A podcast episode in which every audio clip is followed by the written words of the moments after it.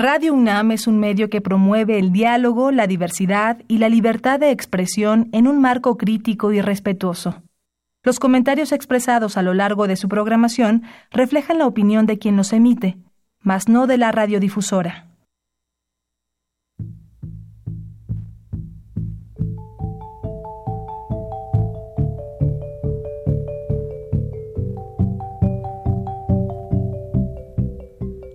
Radio Universidad Nacional y la Facultad de Economía presentan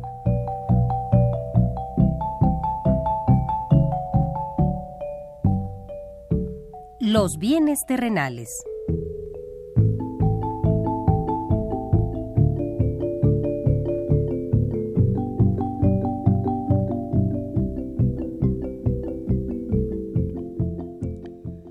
Bienvenidos a este espacio radiofónico de la Facultad de Economía de la UNAM.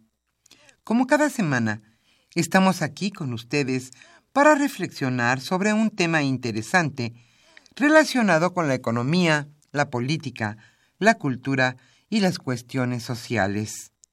En nuestra mesa de análisis participan destacados especialistas, quienes nos acompañan hoy en este estudio y como siempre, le invitamos a participar en este programa a través de sus llamadas telefónicas. Para nosotros es un gusto saber que usted desde su casa, desde su oficina o en el lugar donde se encuentre, se interesa en el tema que tratamos. Nuestro número 5536 8989. Repito con mucho gusto, 5536 89 89.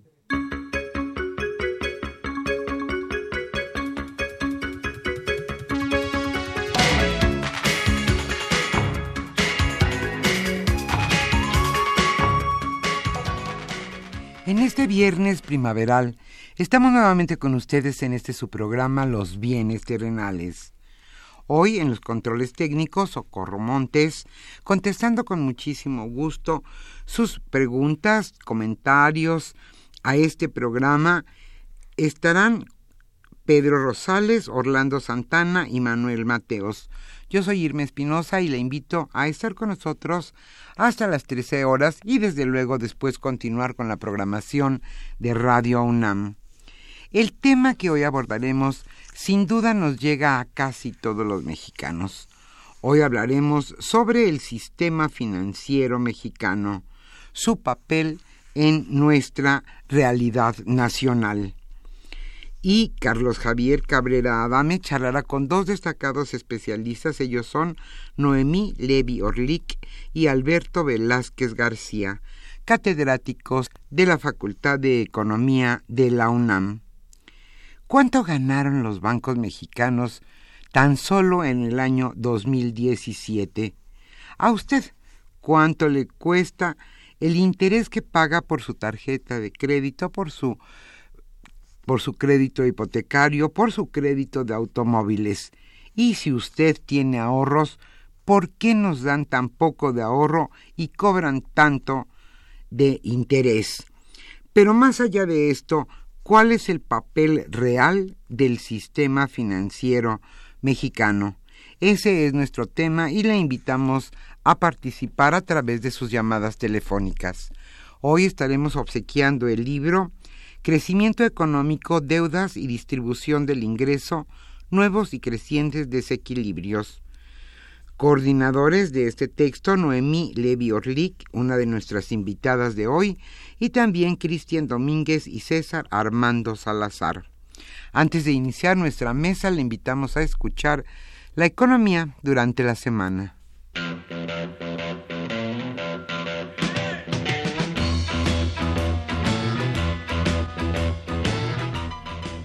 La economía durante la semana.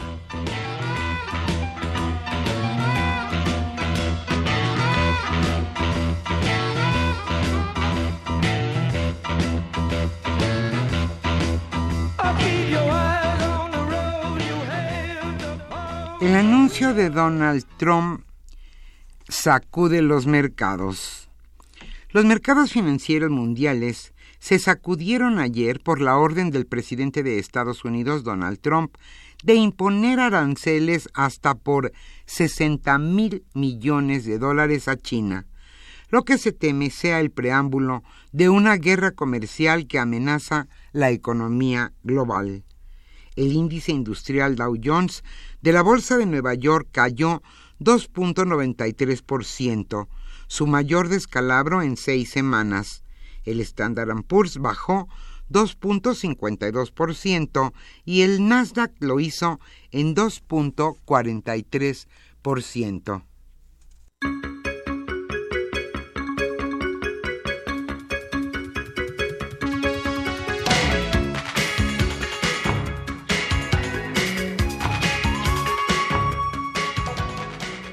Y el día de hoy Estados Unidos acusó a China de robo de patentes. Estados Unidos presentó hoy un reclamo contra China en la Organización Mundial de Comercio en el marco de un paquete de medidas comerciales anunciadas en la víspera por el presidente Donald Trump por el supuesto robo de propiedad intelectual por parte del país asiático. Donald Trump firmó el jueves un memorando que permite imponer aranceles por hasta 60 mil millones de dólares a importaciones de China. El reclamo de hoy ante la Organización Mundial del Comercio era esperado, ya que los aranceles dependen de una ley estadounidense que requiere una queja legal simultánea en el organismo comercial global.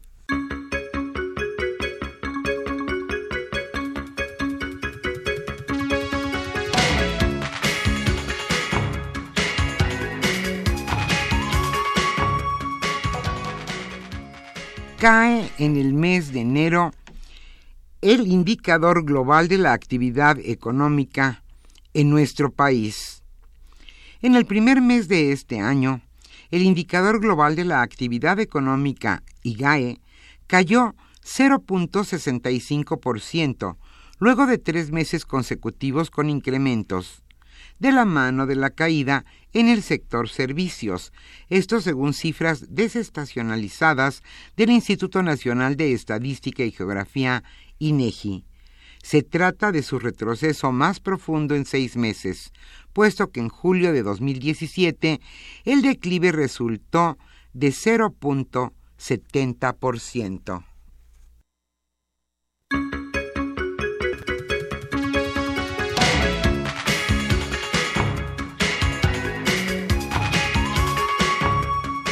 los mexicanos perdemos poder adquisitivo. Entre 2005 y 2017 los mexicanos perdimos 10.6% de nuestro poder adquisitivo y nuestro ingreso laboral no ha podido recuperarse desde la crisis económica del año 2009. Esto lo indica en un diagnóstico el Consejo Nacional de Evaluación de la Política de Desarrollo Social, Coneval en su informe de evaluación de la Política de Desarrollo Social 2018, dado a conocer el miércoles pasado, el organismo señaló que no se prevé a futuro un cambio en el estancamiento de los ingresos y la baja productividad en medio de una inflación por arriba del 6% en el año 2017.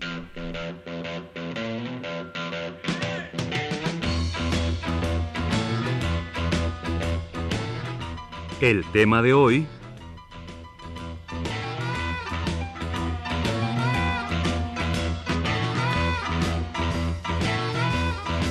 Como indicamos al inicio de este programa, hoy hablaremos sobre el papel del sistema financiero mexicano.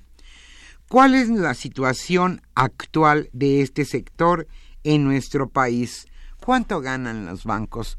¿Por qué la diferencia entre lo que nos pagan de, de interés y ahorramos o lo que nos cobran si pedimos un crédito?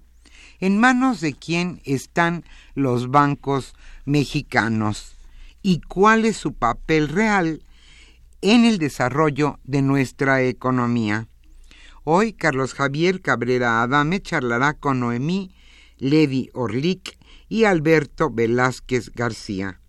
Ellos son especialistas en el tema y sin duda especialistas en la materia.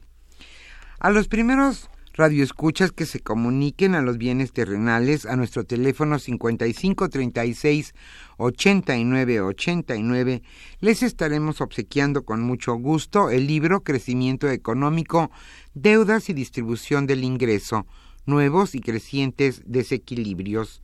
Los coordinadores de este libro son Noemí Levi Orlik, quien nos acompaña hoy en este estudio y es una de nuestras invitadas, y también Cristian Domínguez y César Armando Salazar. Le invitamos a comunicarse con nosotros. Para nosotros realmente es un gusto saber que usted nos escucha y que se toma la molestia de llamarnos y expresarnos sus dudas, comentarios, preguntas y sugerencias al tema de hoy, que es, como decíamos, el papel del sistema financiero mexicano. Antes de iniciar nuestra mesa, le informamos que la próxima semana, el viernes próximo, se hará una retransmisión de este programa. El programa no será en vivo, será una retransmisión.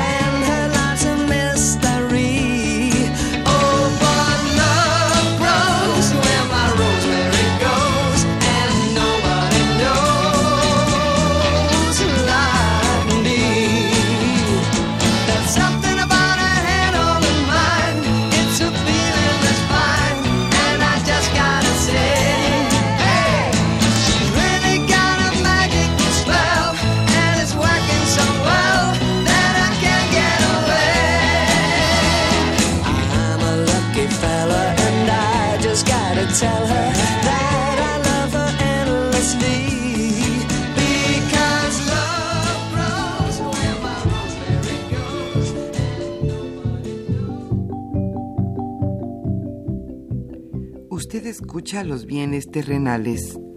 Nos interesa conocer su opinión.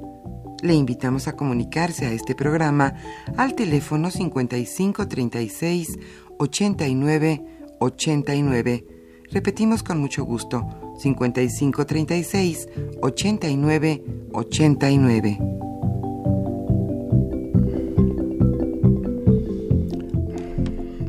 Muy buenas tardes, estimados redescuchas de los bienes terrenales. Bienvenidos a una emisión más de este programa que con mucho gusto lleva a ustedes la Facultad de Economía y Radio Universidad Nacional Autónoma de México.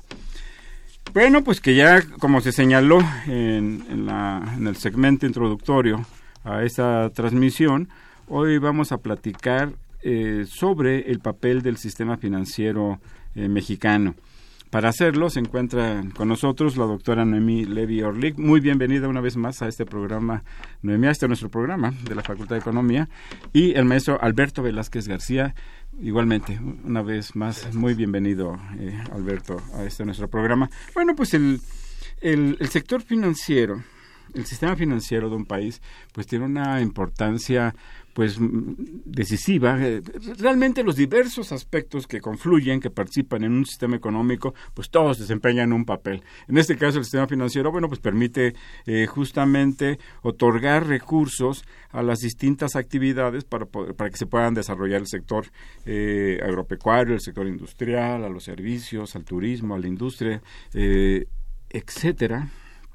Y también, por supuesto, para el consumo, privado, para el crédito hipotecario, en fin, el, el, crédito eh, pues es fundamental.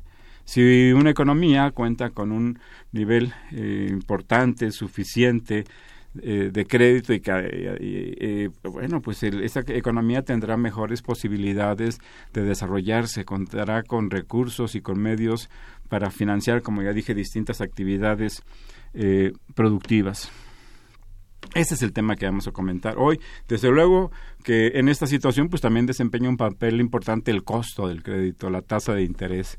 Eh, pues hemos vivido en los últimos 15 meses, eh, 18 meses, eh, un ciclo de alza de las tasas de interés que pues provienen de un incremento de las tasas que, de las tasas que está que establece la Fed de Estados Unidos, la Reserva Federal de Estados Unidos, por una parte y por otra parte también una decisión de política monetaria establecida por el Banco de México para contener la inflación Aquí el único pequeño detalle es que al tratar de contener la inflación también contienen, contienen la inversión y con eso bueno la posibilidad de crecimiento de la economía y del empleo. Pero creo que le cedo la palabra. Eh, perdón por esta introducción, pero si nos puedes dar tu impresión, tu apreciación sobre el sistema financiero.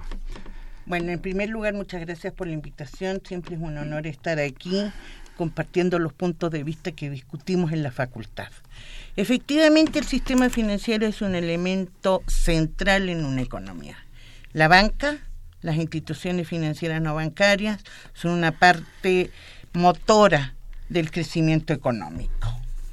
Eh, nosotros tenemos que esto ha, ha, tenido grandes cambios en los últimos 20 años, que se ha abierto el sistema financiero, que el mercado de valores antes cerrado para la entrada de capital extranjero se abrió. ¿Qué podemos decir que está pasando en la actualidad? Tenemos instituciones financieras no bancarias que se han incrementado. Mercado, es decir, banca de inversión, fondos de pensiones, todo un número de instituciones financieras no bancarias que sí se han profundizado ha entrado muchísimo capital del resto del mundo. Inversión extranjera directa, inversión extranjera de cartera. Pero sin embargo, todos los cambios que se han hecho, nos encontramos con un sistema financiero que está otorgando menos recursos al sector eh, privado no financiero que en el periodo 94-2000. Y eso es grave. ¿El sector privado no financiero es? El sector privado no financiero es todas las empresas que no están ligadas al eh, sistema financiero. ¿Que utilizan recursos para invertir, para producir? Eh, bienes, son eh, servicios? bienes, servicios, transporte, comercio, bueno, todo lo que no es financiero. ¿ya? ese es el sector que tiene que dar, tiene que ser el motor de la economía, ¿ya? tiene menos financiamiento que en el periodo después de la crisis. La pregunta es ¿por qué? Y aquí hay dedos. O es un problema de falta de ahorro, de falta de ahorro, o es un problema de falta de ahorro. Yo creo que hay políticas inadecuadas y creo que hay un sistema productivo muy endeble, que hay un sistema productivo que no está sustentado en el gasto de la inversión. ¿Por qué digo que no hay, eh, no hay problemas de ahorro externo? Perdón, de ahorro. Porque tenemos una cantidad que está entrando que lo único que hace es abultar nuestras reservas. No está entrando al sector, eh, al, sistema, al, sector privado no financiero. Se está yendo a reservas. Ahora, la pregunta es por qué. Uno, ¿por qué no se demanda? Dos, no está llegando a la pequeña y mediana industria. ¿Por qué no está llegando a la pequeña y mediana industria? porque las tasas de interés no están vislumbradas para prestarle a los empresarios, están para atraer capital externo y para mantener los precios estables. Entonces estamos ante una situación que tenemos que voltear a ver qué hacemos en política pública para ver cómo echamos a andar el sector. Yo te quisiera plantearon esta cuestión, Noemi. Tú hablas de que el crédito y el financiamiento es insuficiente en, nuestro país. Si, si, lo pusiéramos esto en, una perspectiva eh, dentro de un marco de referencia internacional, ¿qué sería un otorgamiento más o menos suficiente o más o menos equiparable al crédito y al financiamiento que se otorga en otras economías. Tenemos Somos el país que menos financiamiento otorga en América Latina al sector privado no financiero. Y creo que es muy lógico entender por qué. Nosotros tenemos una estructura industrial, una estructura productiva sumamente concentrada, que no se financia en este país, se financia afuera. Y no viene a invertir, viene a utilizar mano de obra barata. Entonces, en ese sentido, hay una baja demanda, ¿ya? Obviamente, si no hay demanda de crédito, no puede haber oferta. Nadie te va a dar un crédito que no se pide. ¿Y por qué? Porque tengo un, un pequeña y mediana industria muy pequeña, que además está quebrando cada día más, porque no tiene condiciones de sobrevivencia con las tasas de interés que hay. En este país, ¿ya? Las tasas de interés implícitas, ayer las estuve viendo, están por la, la promedio, la, la, del consumo debe estar como, a, la de tarjeta de crédito debe estar como a 30. Está relativa, la, ponderada. El promedio eh, ponderado. No, es la tasa de interés implícita. Todavía, sin comisiones y sin los gastos propios de las tarjetas. De la administración de los bancos. No. Eh, pero, Sí, eh, entonces en ese sentido lo que yo señalo es que es muy caro el crédito. Ese es el punto. Y además una estructura productiva que no demanda inversión. Entonces, en ese sentido, creo que hay que ir por los dos lados. Tiene que haber un sistema financiero funcional, pero también tiene que haber un cambio dentro del sistema productivo. Alberto, si nos haces favor de darnos, presentarnos una, panorámica general sobre eh, nuestro tema de hoy, el sistema financiero. Bien, bueno, gracias también eh, por, esa invitación eh, de estar aquí nuevamente y un saludo a todos los radioescuchas. Eh, pues efectivamente, ya lo, como lo comentaba la doctora Nemi, el sector financiero es un sector clave de la economía. para que la economía funcione, eh, necesitamos del sector financiero. Ahora, han tocado el primer punto, yo creo que es interesante, es de cuál es el papel que tiene actualmente en, la economía en la perspectiva del financiamiento al crecimiento económico, ¿no? Sobre todo comentaban el bajo, el bajo nivel que se tiene eh, de lo que se canaliza de los créditos al, sector privado. Y efectivamente, México eh, no, no, no, estamos bien en, en este rubro. Como porcentaje, digamos, del, eh, en términos del PIB, de lo que destina el sector financiero mexicano al financiamiento del sector privado, andamos más o menos 35 puntos del PIB, ¿no? 35 puntos del PIB, eh, que es un nivel muy bajo si lo comparamos, por ejemplo, con Estados Unidos. En Estados Unidos, en 2016, estamos hablando eh, que ellos destinan a, eh, todo el sector financiero con porcentaje del PIB a financiamiento del sector privado 192 puntos. ¿Ok? Es decir, estamos hablando de seis veces más que lo que en México destinamos. Pero no solo eso, eh, lo comentaba ya la doctora, a nivel de nuestros vecinos efectivamente México eh, tiene los niveles más bajos eh, eh, en términos de esa participación del PIB en cuanto al crédito al sector privado. estamos a niveles, digamos, de, de, Mozambique, de los países africanos. con el debido respeto. Para exactamente. Centroamérica. De Centroamérica. En Centroamérica, mucho menos. ¿no? De hecho, hay países, por ejemplo, Salvador, que está por encima de México. Salvador, por ejemplo, dedica eh, eh, su sistema financiero el 45, 45 puntos del PIB al financiamiento eh, del sector privado, ¿no? Colombia el 47, en fin. De hecho, a nivel de regiones, inclusive, fíjense, México está por debajo del promedio de lo que destinan, por ejemplo, los países del África subsahariana, ¿no? Andamos 45 puntos en promedio en África, ¿no? En la parte norte del África pero ahí tenemos, para que tengamos una idea, ¿no?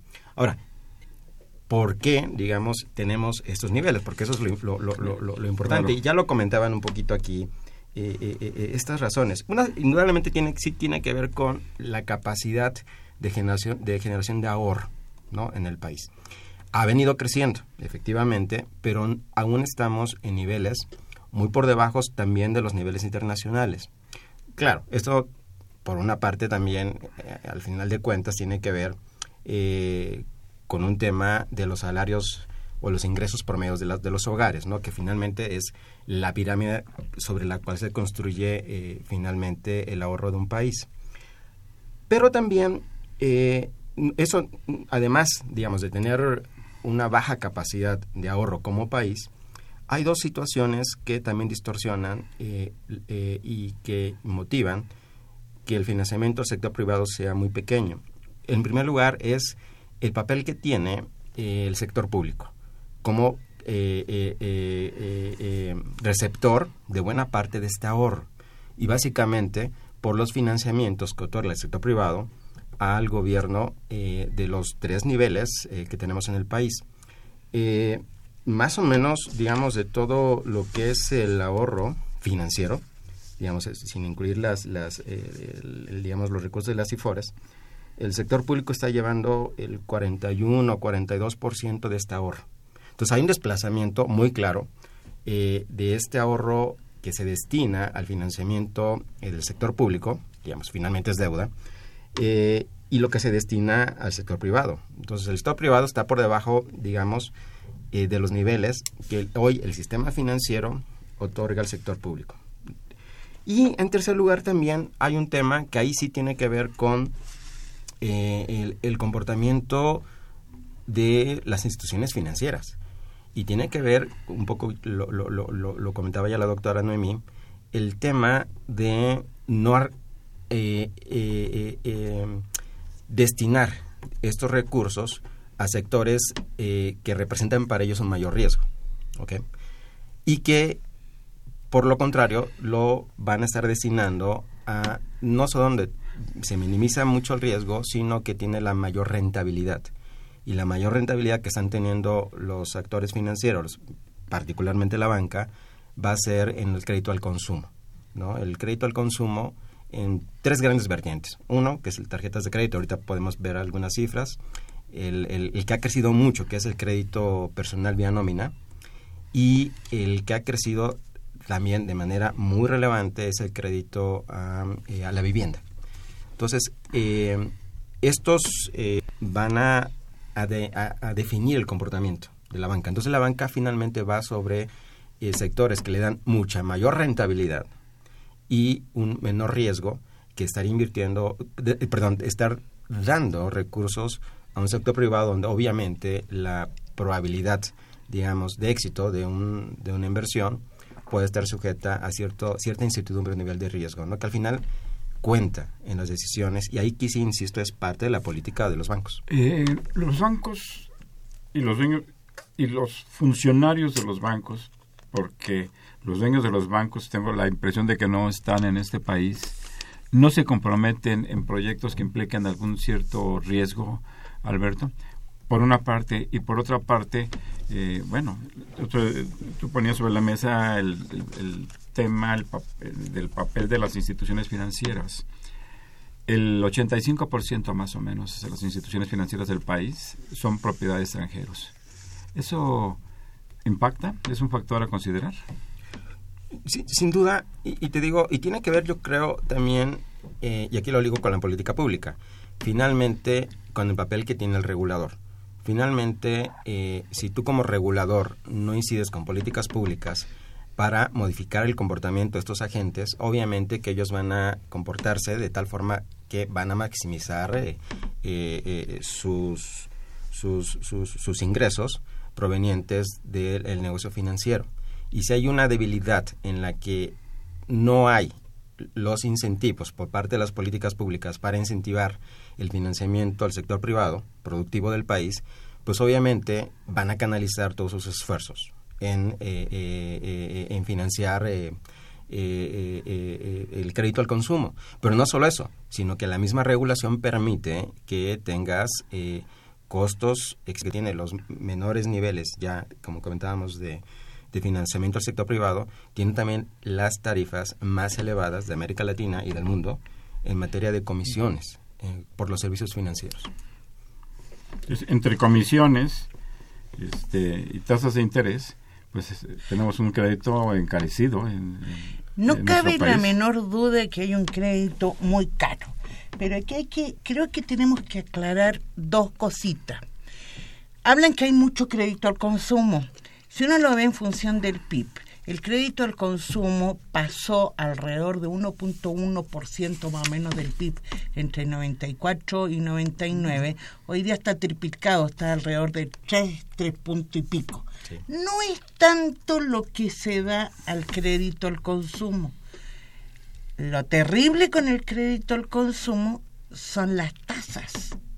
¿ya? La tasa de interés implícita, que es ingreso entre costo, está por una media más o menos del 26%, sin comisiones. Uno se puede encontrar con tarjetas de crédito 40%, hasta 100%. Entonces, en ese sentido, se le ha permitido a la banca obtener mayor parte de su ingreso de un crédito a un sector que presta poquito. Esa es lo sui generis. Es decir, ahí estoy de acuerdo que hay un problema de regulación. En este país, a la banca, y históricamente a la banca, en México se le ha permitido tener mucha libertad en términos de su interés. Eso estoy hablando, si uno desde que analiza el periodo de industrialización en este país, siempre han tenido un poder sobre el Estado que les permite tener ventajas en su rendimiento. Es una de las industrias que más rendimientos tiene. Digo, en plena crisis está teniendo algo del ROE, creo que anda como el, rendimiento sobre activo, eh, que es una medición de la rentabilidad, está sobre 26%, si mal no recuerdo. Es altísimo. Entonces es una empresa. Ahora, ¿por qué tiene esos eh, eh, que es posible que una industria de esa naturaleza tenga esos rendimientos sin prestar, porque ha caído tremendamente, no le prestan a la vivienda, eso casi todo lo cubre Infonavit o Fobiste, le prestan muy poquito, las empresas no les piden prestada las grandes empresas simplemente porque es muy cara la tasa de interés con respecto al resto del mundo. Entonces nosotros tenemos una banca que es parasitaria en ese sentido. Todas las titularizaciones, todas estas cosas nuevas que sacó el sistema financiero, ya hoy día la banca maneja mucho, ya y tiene unos rendimientos estratosféricos. No, ¿Tienes alguna información sobre que nos permita comparar tasas de interés y rendimientos con lo que se observa en otros países? Mira, eh, mi problema es que se me echó la prender ahorita pues, la compu. Tengo que pedir una disculpa sobre esa. No, no. Eh, América Latina. Una apreciación. Sí. sí, América Latina por lo general ha tenido tasas superiores a Estados Unidos ¿Por qué? Porque en Estados Unidos hubo una crisis, con esa crisis bajaron la tasa de interés entre 0 y 0.25, recién hace unos días la volvieron a subir de 1.50 a 1.75, que para que tengas una idea, la de México está a 6.75, perdón, 7.5 y ellos están en 1.75. Ve la brecha que tienes.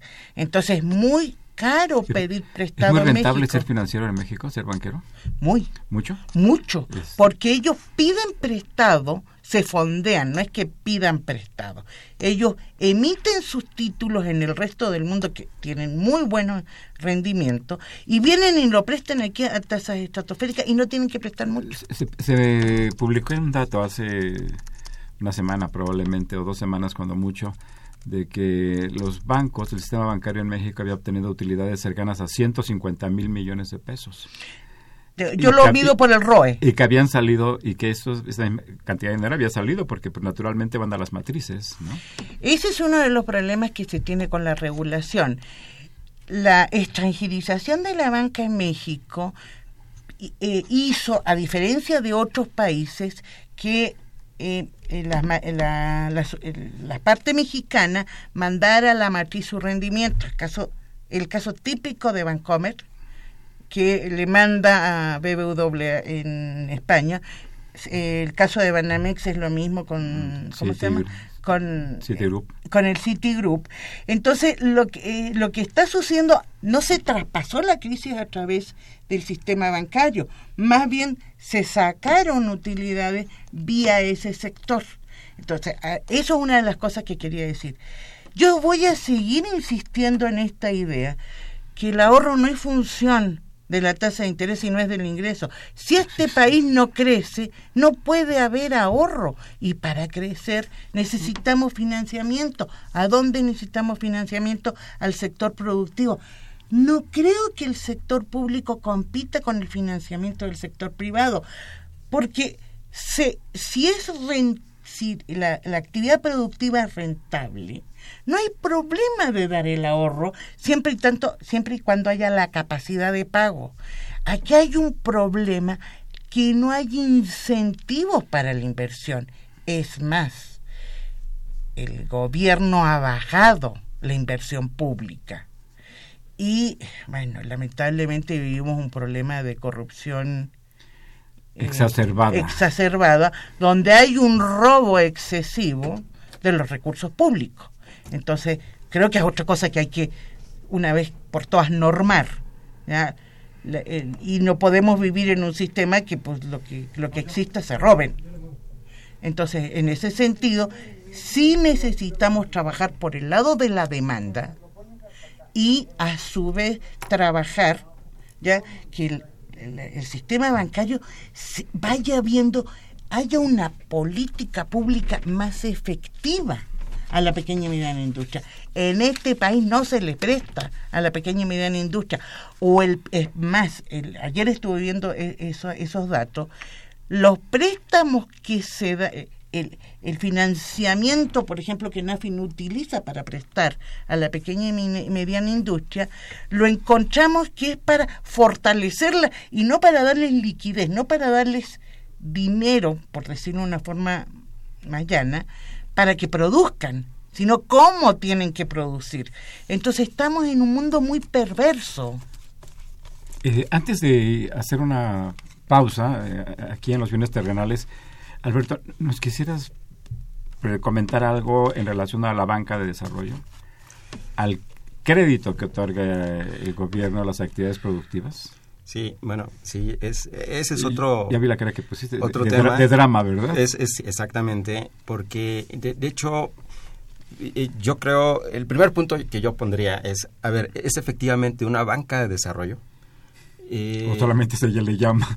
O, Tuvo cambios en 2013, ¿eh? Tuvo cambios en 2013. Sí, pero digamos, todo lo que conocemos hoy en día, ¿no? Como banca de desarrollo, ¿no? Este... Explicamos un poquito al público qué significa la banca de desarrollo, muy rápidamente. Perfecto. Sí, hoy en día, digamos, lo que nosotros eh, identificamos como la banca de desarrollo son los bancos de gobierno que en un momento fueron creados justamente con esta función, el financiar el desarrollo del país sobre todo para eh, eh, eh, llevar a cabo en un primer momento las grandes obras de infraestructura, que en este caso recayó en, en manobras, fortalecer los mecanismos de inclusión, que ahorita deberíamos de tocar también ese tema de inclusión financiera, que en el caso de, eh, eh, eh, de, México recayó en Bansefi, que Bansefi va a estar encargado de esta parte crucial de la inclusión financiera. Una FINSA, Bancomex. Y, la, banca que está enfocada a otorgar financiamiento justamente al sector privado, a ese sector privado que no tiene acceso a, eh, eh, al financiamiento a la banca comercial. Entonces ahí tenemos a, NAFIN, justamente,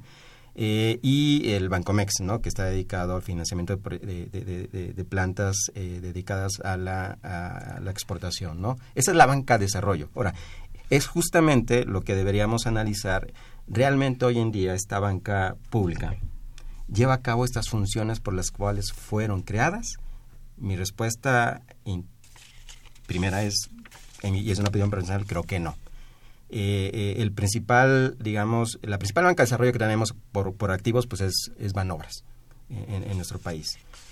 ¿A qué dedica hoy en día Banobras eh, los recursos que capta en el mercado o que contrata con instituciones extranjeras para el financiamiento? ¿A qué los dedica? Y ahí vamos a tener la respuesta si efectivamente Banobras está llevando a cabo esa función esencial, porque es una función muy importante, de financiar el desarrollo del país, ¿no? Porque no hay demanda de inversión. ¿Quieres agregar algo o hacemos una pausa y regresamos? Eh, yo creo que... Adelante, yo sí, digamos, aquí quizás yo tendría quizás una opinión un poco diferente. Yo creo que, insisto, sí, sí hay una competencia de recursos, digamos, del sector público. Trabajé en una institución financiera que por política tenía no otorgar financiamiento al sector privado por un tema de riesgo. ¿A quién le prestaba esa institución financiera? Prácticamente el 90-95% de su crédito era con gobiernos. norte, ¿no? Eh, y, digamos, es por una cuestión política, digamos, o sea, de diversificación del riesgo. ¿Por qué? Eh, eh, porque al final maximiza su rentabilidad. y sobre todo cuando estos bancos jalan recursos también del sector financiero, eh, para financiar eh, eh, su, colocación de activos, pues obviamente cuenta mucho la cartera, la calidad crediticia de la composición de su cartera. Y obviamente prestar al sector público representa el menor nivel de riesgo y la calificación mejor para hacer negocio. Y eso finalmente es un tema de política de, la institución financiera, ¿no? vamos a hacer una pausa. Rapidísimo. Yo hice un estudio sobre eso. El problema es que están oligopolizados, es decir, agarraron y se dividieron qué iba a ser cada institución entre los privados. Banorte le prestaba al sector privado, eh, perdón, al sector público, se especializaba en eso. Banamex y... Eh, eh, Bancomer creo que le prestaban, iban a consumo y estaban completamente segmentados y así obtenían el máximo, así no, no hay competencia entre tasas. Es que ese es el problema, además tienes un sistema financiero que no compite entre sí. Organizado. no hay, yo, te, yo te sigo insistiendo, no hay un problema de falta de recursos, hay un problema de falta de demanda y una falta de mm. política para eh, robustecer a los chicos. Eh, vamos a hacer una pausa y regresamos a los bienes terrenales.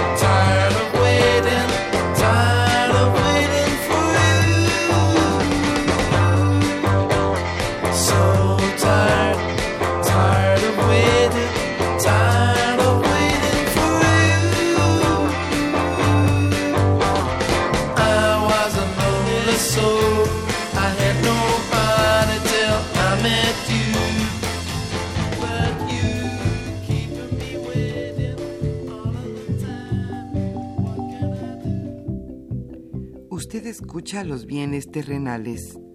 Nos interesa conocer su opinión. Le invitamos a comunicarse a este programa al teléfono 55 36 89 89. Repetimos con mucho gusto 55 36 89 89.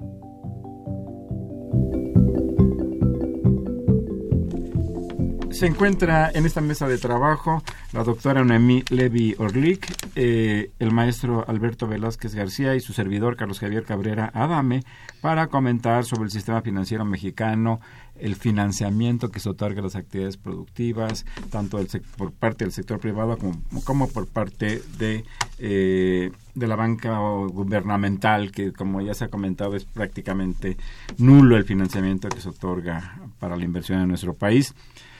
Si no tienen inconveniente, le cedemos la palabra a nuestros redescuchas. Eh, Héctor Garduño Hernández, de la Benito Juárez, plantea, es, señala que está en contra de que los bancos sean extranjeros y de que cobren comisión por todo.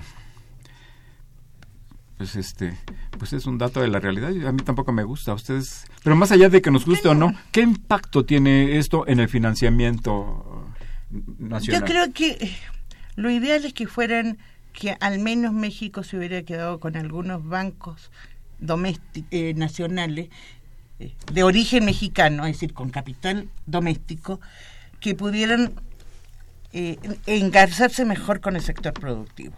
Creo que es lo ideal, pero si tengo una buena regulación, lo puedo salvar.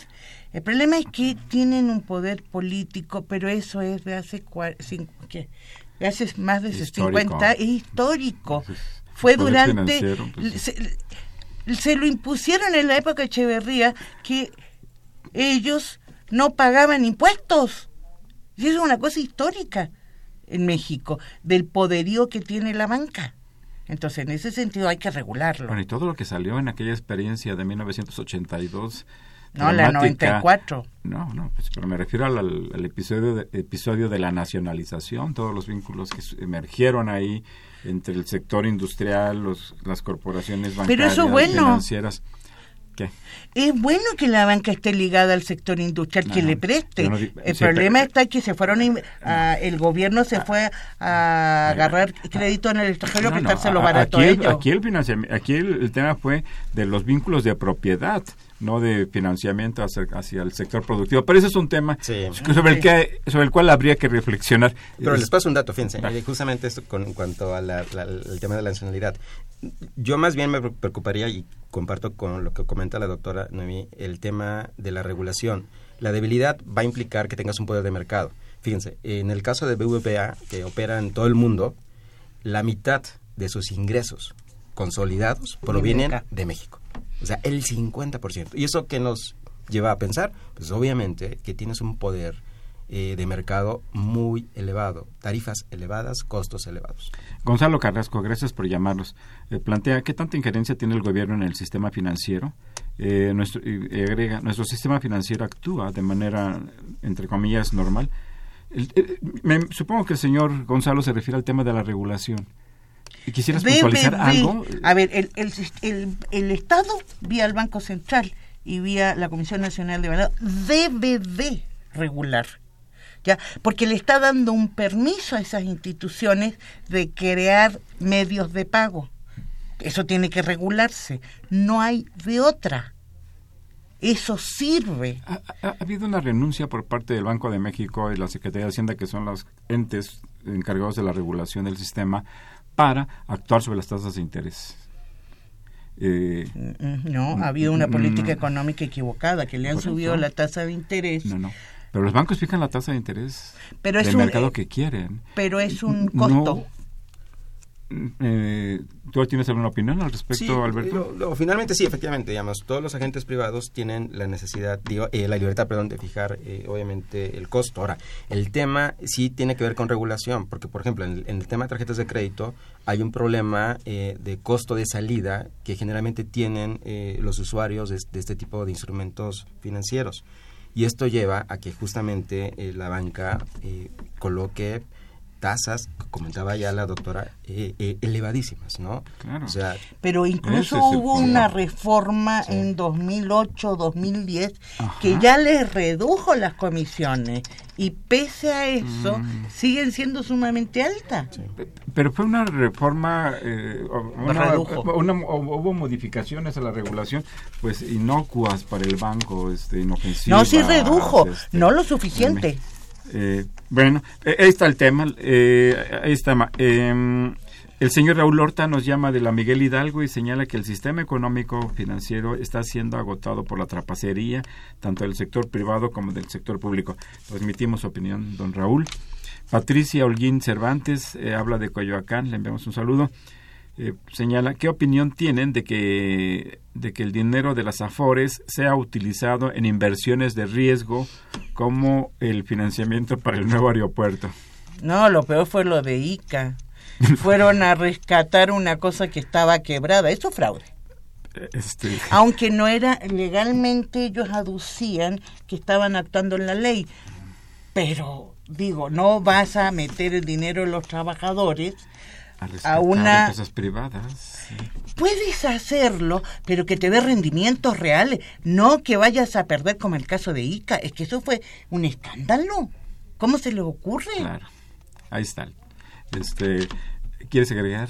Nada. José María Lozano de Tlalpan señala, ojalá que el próximo presidente se atreva a meter en orden a los bancos, pero me atrevo a decir que solo ya saben quién, entrecomillado, podría hacerlo. Los atlocomulcos ya controlan bancos y casas de bolsa.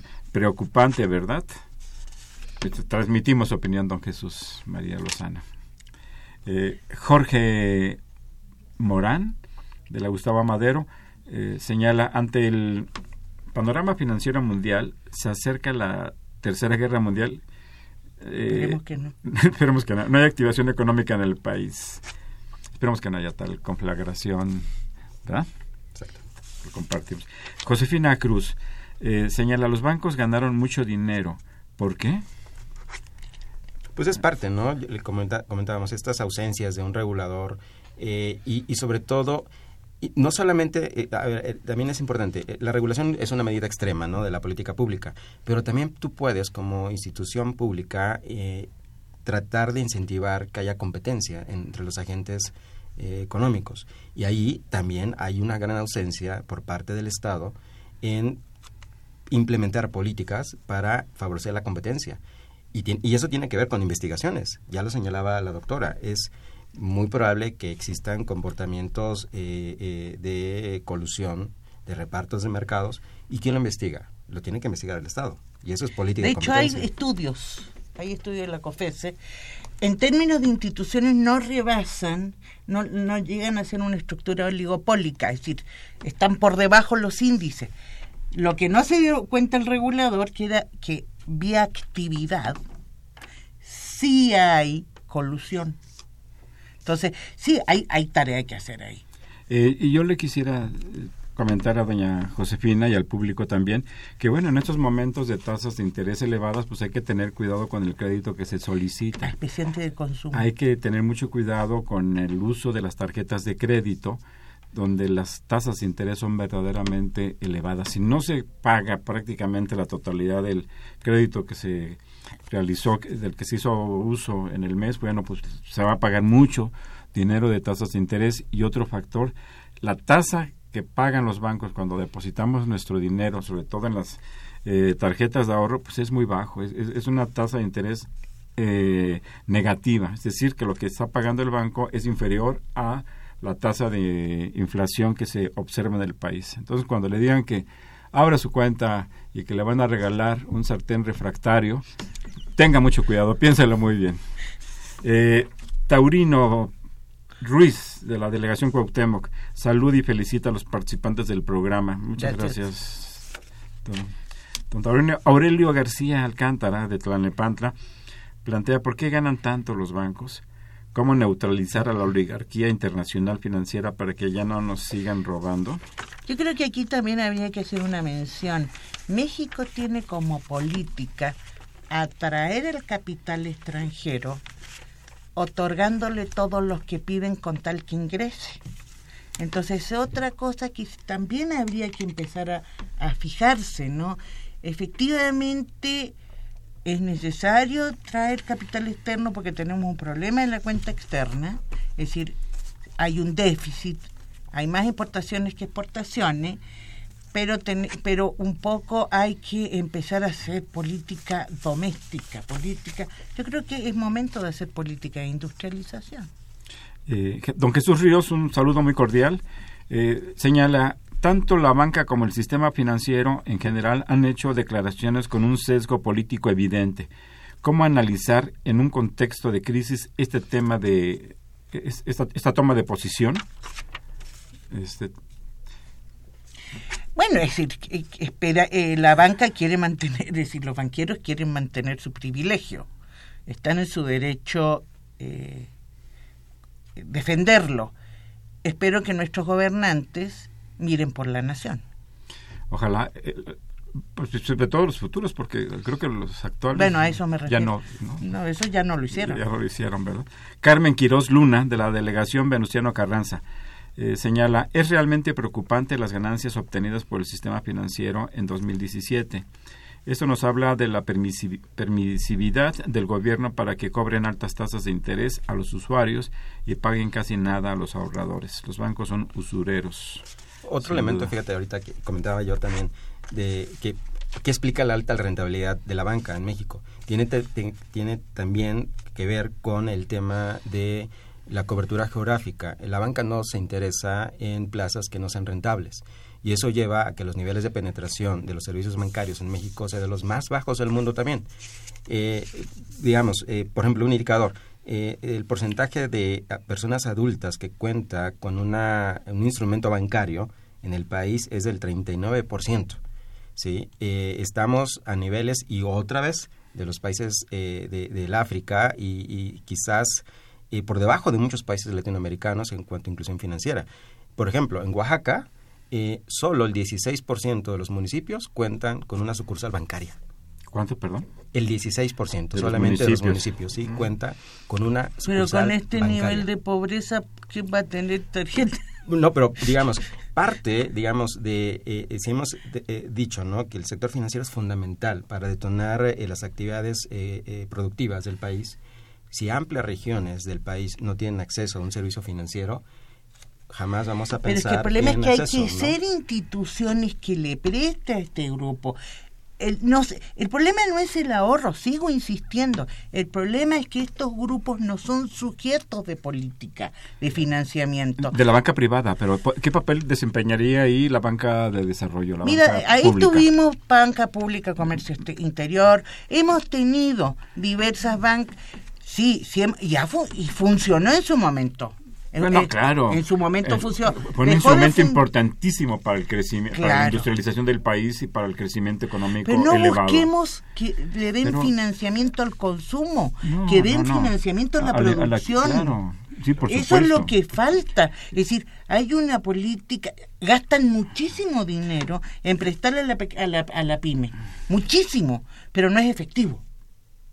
Si el, si el financiamiento que otorga la banca de desarrollo al sector privado es irrisorio, 532 millones de pesos. Es francamente. Creo que no llega al 1% del no, PIB. No, llega. No, por supuesto que no. No, está muy lejos. No, no. Eh, Rebeca Aldama, gracias por llamarnos de la colonia Narvarte. Eh, dice, se necesitan mecanismos de acompañamiento para que las pequeñas y medianas empresas, eh, para las pequeñas y medianas empresas, y que se den asesorías y capacitación para aumentar el proceso fortalecer el proceso productivo es una cosa que, alguna vez alguna vez en la Cámara de Diputados me dijeron muy rápido llegaron todos los pequeños y medianos y dijeron préstenos cuando nosotros necesitamos no seis meses después este, ya nos queda unos cuantos segundos. El licenciado Avilés, un cordial saludo. Dice, la banca no es nacional. Entonces, ¿cómo van a invertir si las matrices están en el extranjero? Eh, fundamentalmente le enviamos un cordial saludo, pues estamos ya eh, aquí prácticamente sobre el tiempo. Muchas gracias. es un placer haber platicado con ustedes y con el público. Levi Orlik. Muchas gracias. Alberto, como siempre es un gusto que estén aquí con nosotros. Les recuerdo que eh, Los Bienes Terrenales es un programa de la Facultad de Economía y de Radio Universidad Nacional Autónoma de México. La próxima semana no estaremos con ustedes, pero dentro de dos semanas estaremos aquí con el tema de la reforma energética. Muy buenas tardes y feliz semana. Igualmente. Agradecemos su atención y participación en este programa a través de sus llamadas telefónicas y la invitamos la próxima semana a la misma hora en otro programa más de los bienes terrenales. La coordinación general fue de Carlos Javier Cabrera Adame. La coordinación académica de Aníbal Gutiérrez, Roberto Cabral, Alejandro Pérez Pascual, Rubén Antonio Miguel y Leonardo Lomelí Vanegas. En los controles técnicos, nuestro compañero Humberto Sánchez Castrejón y en la voz y producción su amiga Irma Espinosa, quien se despide de ustedes y le desea un agradable fin de semana.